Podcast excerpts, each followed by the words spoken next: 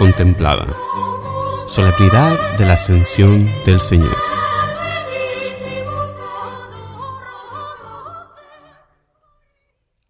Lectura del libro de los Hechos de los Apóstoles. En mi primer libro, querido Teófilo, escribí acerca de todo lo que Jesús hizo y enseñó hasta el día en que ascendió al cielo, después de dar sus instrucciones por medio del Espíritu Santo a los apóstoles que había elegido. A ellos se les apareció después de la pasión, les dio numerosas pruebas de que estaba vivo, y durante cuarenta días se dejó ver por ellos y les habló del reino de Dios. Un día, estando con ellos en la mesa, les mandó, No se alejen de Jerusalén, aguarden aquí a que se cumpla la promesa de mi Padre, de la que ya les he hablado. Juan bautizó con agua. Dentro de pocos días ustedes serán bautizados con el Espíritu Santo.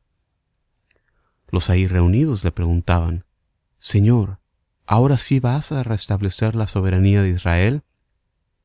Jesús les contestó, A ustedes no les toca conocer el tiempo y la hora que el Padre ha determinado con su autoridad, pero cuando el Espíritu Santo descienda sobre ustedes, los llenará de fortaleza y serán mis testigos en Jerusalén, en toda Judea, en Samaria y hasta los últimos rincones de la tierra. Dicho esto, se fue elevando la vista de ellos hasta que una nube lo ocultó a sus ojos. Mientras miraban fijamente al cielo, viéndolo alejarse, se le presentaron dos hombres vestidos de blanco que les dijeron, Galileos, ¿qué hacen allí parados mirando al cielo? Ese mismo Jesús que los ha dejado para subir al cielo, volverá como lo han visto alejarse. Palabra de Dios. La respuesta al salmo de este domingo es, entre voces de júbilo, Dios asciende su trono, aleluya.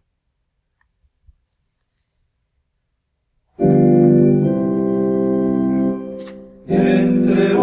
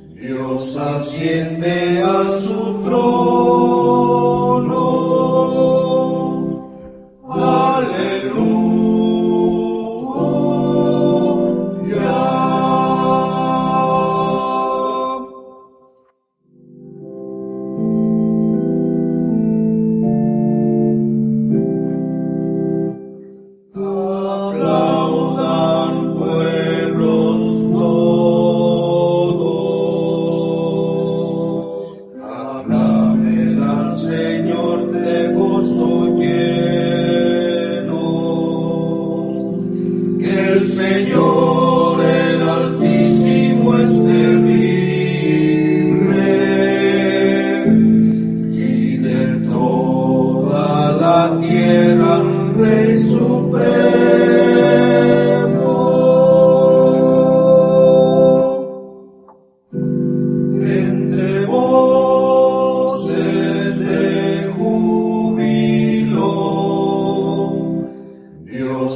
asciende a su trono.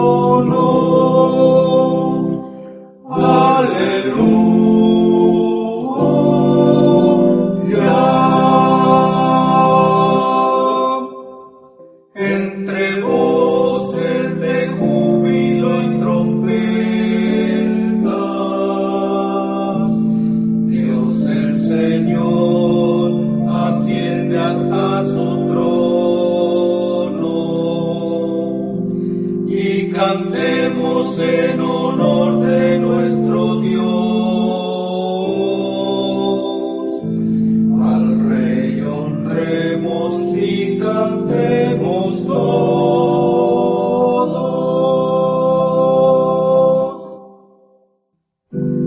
Entre voces de júbilo, Dios asciende a su trono.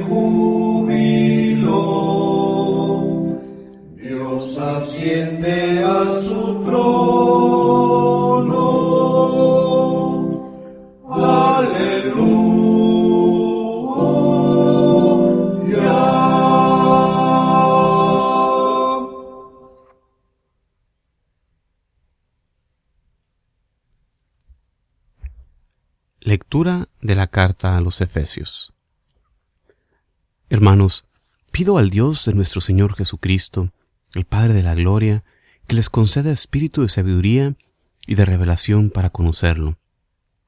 Le pido que les ilumine la mente para que comprenda cuál es la esperanza que les da su llamamiento, cuán gloriosa y rica es la herencia que Dios da a los que son suyos y cuál la extraordinaria grandeza de su poder para con nosotros, los que confiamos en Él, por la eficacia de su fuerza poderosa. Con esta fuerza resucitó a Cristo de entre los muertos y lo hizo sentar a su derecha en el cielo, por encima de todos los ángeles, principados, potestades, virtudes y dominaciones, y por encima de cualquier persona, no sólo del mundo actual, sino también del futuro todo lo puso bajo sus pies y a él mismo lo constituyó cabeza suprema de la iglesia, que es su cuerpo, y la plenitud del que lo consuma todo en todo. Palabra de Dios. Proclamación del Santo Evangelio según San Lucas. En aquel tiempo Jesús se apareció a sus discípulos y les dijo, Está escrito que el Mesías tenía que padecer y había de resucitar de entre los muertos al tercer día, y que en su nombre se había de predicar a todas las naciones, comenzando por Jerusalén, la necesidad de volverse a Dios para el perdón de los pecados. Ustedes son testigo de esto. Ahora yo les voy a enviar al que mi Padre les prometió. Permanezcan pues en la ciudad hasta que reciban la fuerza de lo alto. Después salió con ellos fuera de la ciudad hacia un lugar cercano a Betania. Levantando las manos, los bendijo, y mientras los bendecía, se fue apartando de ellos y elevándose al cielo. Ellos, después de adorarlo, regresaron a Jerusalén llenos de gozo, y permanecían constantemente en el templo, alabando a Dios. Palabra de Dios.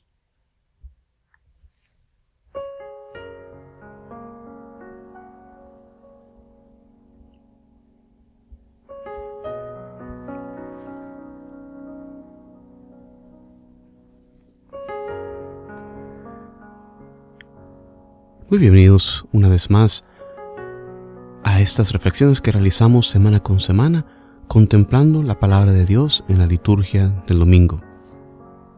El día de hoy estamos meditando sobre las lecturas en esta solemnidad de la ascensión del Señor.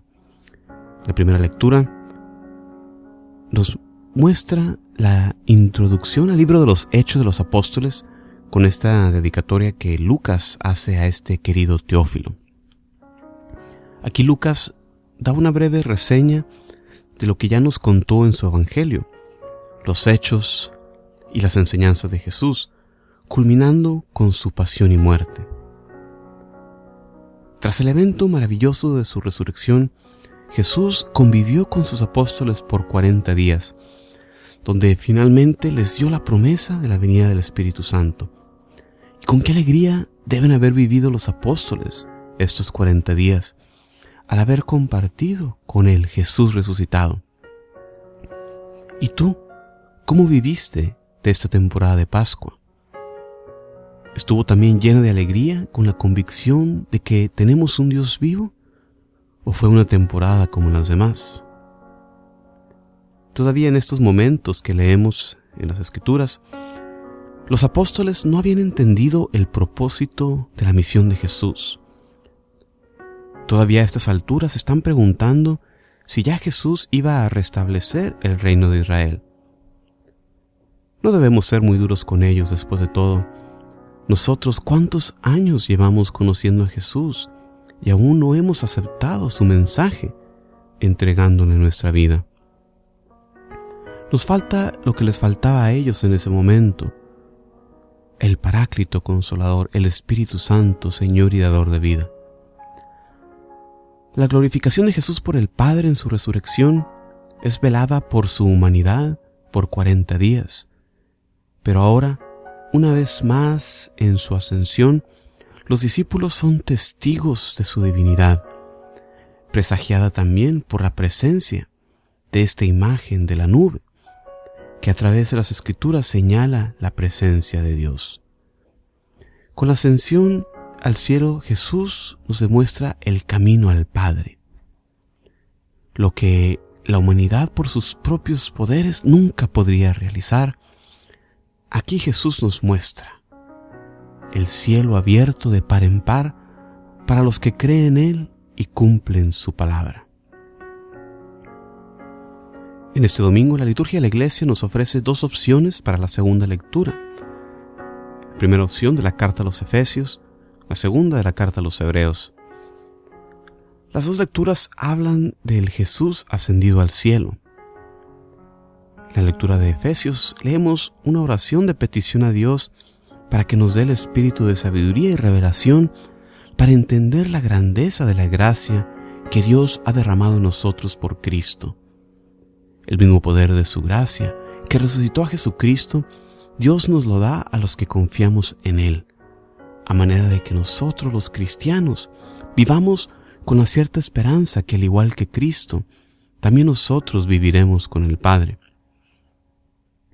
De manera similar, la opción de la lectura de la carta a los Hebreos nos habla de esta esperanza que tenemos de entrar en el santuario celestial en virtud de la sangre de Cristo derramada por nuestra salvación.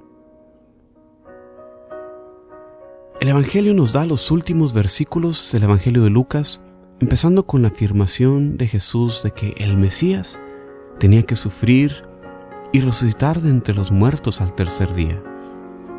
El Mesías tenía que sufrir, y es lo mismo para sus seguidores. Jesús no nos prometió una vida llena de abundancia de placeres, y cuidado con los que predican este Evangelio falso. La plenitud de vida que Jesús nos prometió no es una vida carente de problemas, sino una vida donde reconocemos y seguimos la voluntad de Dios, dirigiendo nuestra vida paso a paso, aún en medio de estos problemas y dificultades. Otra cosa que la ascensión nos recuerda es que no somos ciudadanos de este mundo. Si vivimos con sufrimientos, esto pasará algún día cuando Dios enjugue nuestras lágrimas y nos lleve a la ciudad santa, la nueva Jerusalén celestial. Si vivimos en comodidad, en medio de riquezas y lujos, también esto pasará. Nuestro estado aquí es pasajero. Nuestro destino final nos lo muestra Jesús con su ascensión.